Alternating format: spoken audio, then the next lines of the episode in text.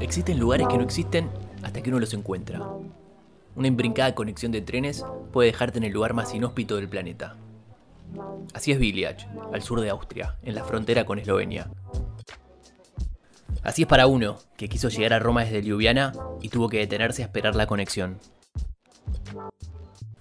Ese ensamble de trenes es lo más cerca a un agujero negro que uno puede estar. ¿Estoy en Austria? Sí. ¿Pero lo está uno si solo se detiene por una hora en una estación? Si no recorre, si no habla con nadie. ¿Puede uno contar esto en un asado, entre cervezas? ¿Puede contar que estuvo en Austria? ¿Puede usarlo para chamullarse una mina? Y si no, ¿dónde estuvo uno esa hora de su vida? Con pocos pasos puedo salir de la estación, sorprenderme con un lugar desconocido a medianoche. Se llega a ver que cruza un río, señal de prosperidad, de vida, pero eso no me dice nada. No había estudiado para este destino, no se lo conté a nadie, no estoy, no existe. Eso es Village, un limbo, un error en el sistema, un no lugar. Podría quedarme a vivir en este agujero temporal, despegarme de todo, para siempre, romper esos esquemas que nos atan. ¿Pero lo aguantaría? ¿Cuántos días? O mejor, ¿cuántas horas? ¿Qué hago si no encuentro wifi o me quedo sin batería? La mera idea de salir de la ruta trazada me da terror. Quizás sea hora de afrontarlo, y esta es una gran oportunidad, en un lugar que jamás había escuchado antes, en un país que nunca había pisado, ni tuve la intención de hacerlo. Podría, pero ahí viene mi tren. Ya pagué el pasaje y me esperan en Roma. Mi destino me dicta la ruta. Mi destino. Ese que se va autoinventando mientras esquivo mis miedos. Además, ¿qué mierda hago en Austria? Mis amigos me esperan en Roma con una reserva de hotel y entradas para conocer el Coliseo romano, como un turista más.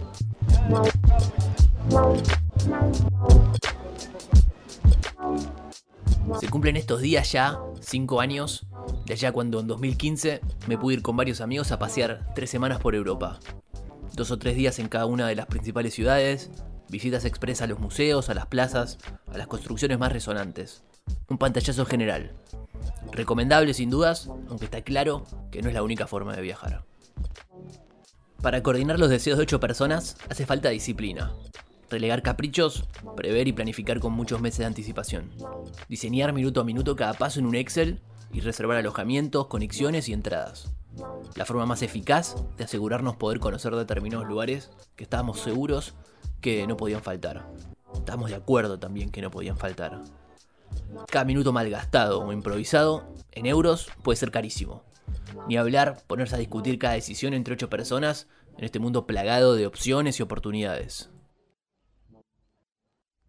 Con el Rata habíamos coincidido en varios viajes anteriores a la era del Booking o TripAdvisor.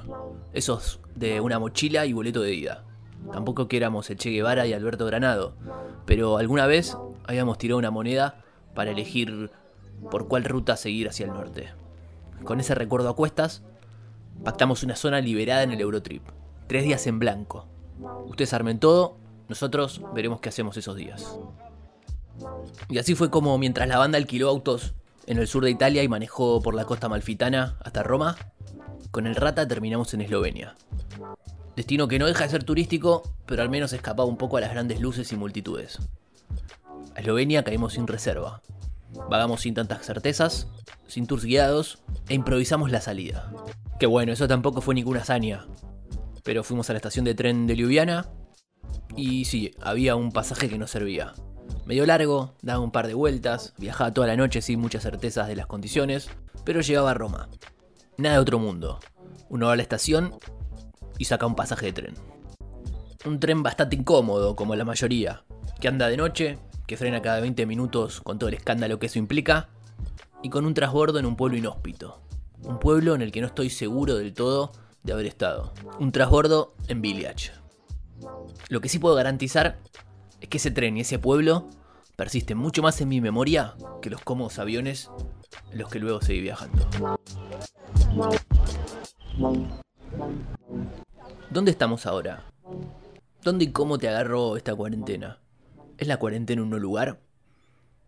Un poco que yo lo estoy viviendo como Village, como un lugar incómodo, medio congelado en el tiempo, un cruce de rutas, donde no tengo mucho que hacer, o al menos nada trascendente, como que el tiempo se detuvo y no pasa. Lo bueno es que no siento que me esté perdiendo de nada porque nada está pasando. No tengo que elegir destinos ni rutas. No cargo con esa mochila. Estamos en una estación que conecta dos trenes. Una estación por la que no pensábamos pasar y medio que nadie suele pasar mucho tampoco, porque no tiene mucha infraestructura, no, no es un aeropuerto. Tiene un banco para sentarse, un baño y una máquina de golosinas y bebidas. Y ya. El banco es incómodo encima. La única diferencia con la estación de Village es que no nos dice cuándo viene el próximo tren. Siéntese y espere. No parece tan difícil la instrucción. Pero bueno, estos no lugares nos obligan a frenar.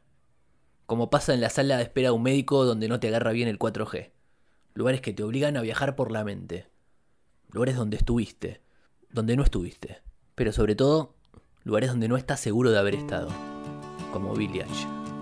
How many roads must a man walk down before you call him a man? How many seas must the white dove sail before she sleeps in the sand?